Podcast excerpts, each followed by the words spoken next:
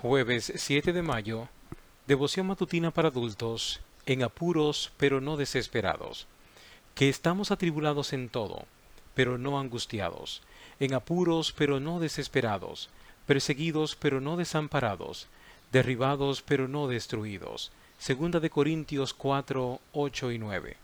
El texto de hoy sintetiza la actitud más optimista posible en medio de la aflicción.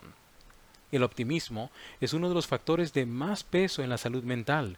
Hoy es bien sabido que la aptitud optimista protege eficazmente contra la depresión y la ansiedad, los dos trastornos psicológicos más frecuentes.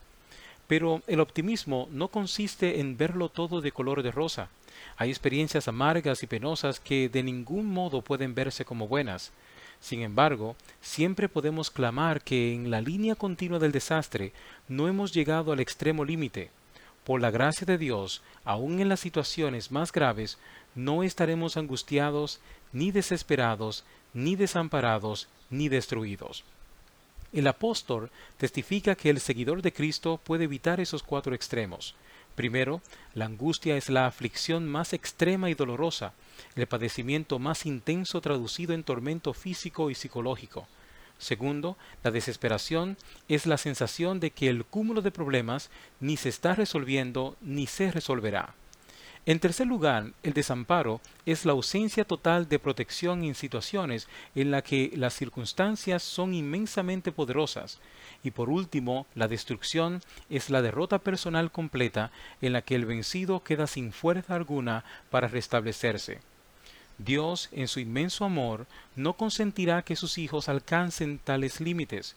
El apóstol nos asegura de que a pesar de la tribulación, los apuros, la persecución o las caídas, Dios nos guardará de esos extremos. El enviado de las Naciones Unidas a Chipre, Lord Caradon, en un discurso ante la Sociedad Bíblica Americana, recordó la ocasión cuando era gobernador de Chipre en sus tiempos de colonia británica. La crisis política alcanzó un grado peligroso de dificultad.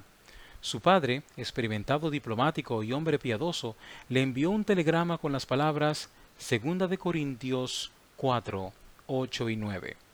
El joven diplomático, conocedor del texto, recobró el ánimo porque entendió que Dios poseía el control de la situación y no le permitiría la angustia, la desesperación, el desamparo o la destrucción que menciona el versículo.